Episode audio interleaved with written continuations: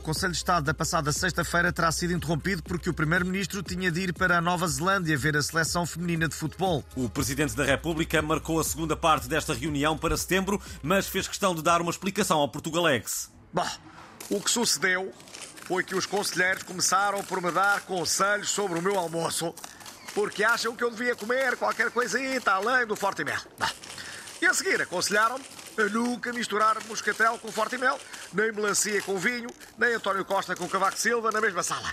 Bom, Mesmo assim, essa primeira parte da reunião ainda durou 4 horas e meia. bom realmente prolongou-se um bocado, é verdade. E só acabou porque o Dr. Marcos Mendes, às tantas, foi à casa de banho.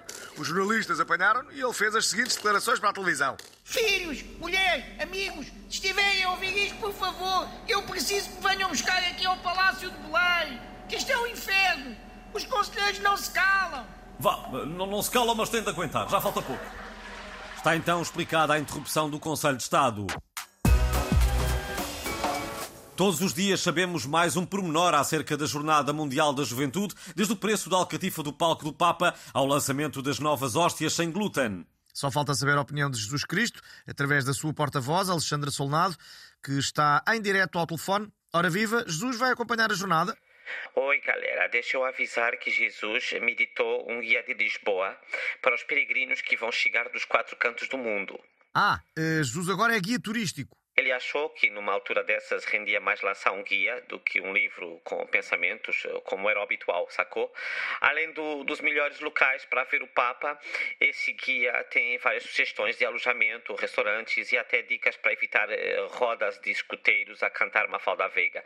Ah, está à venda nos locais onde há merchandising da jornada e inclui um voucher de desconto no meu workshop de alinhamento de chakras e na direção do carro. Hum.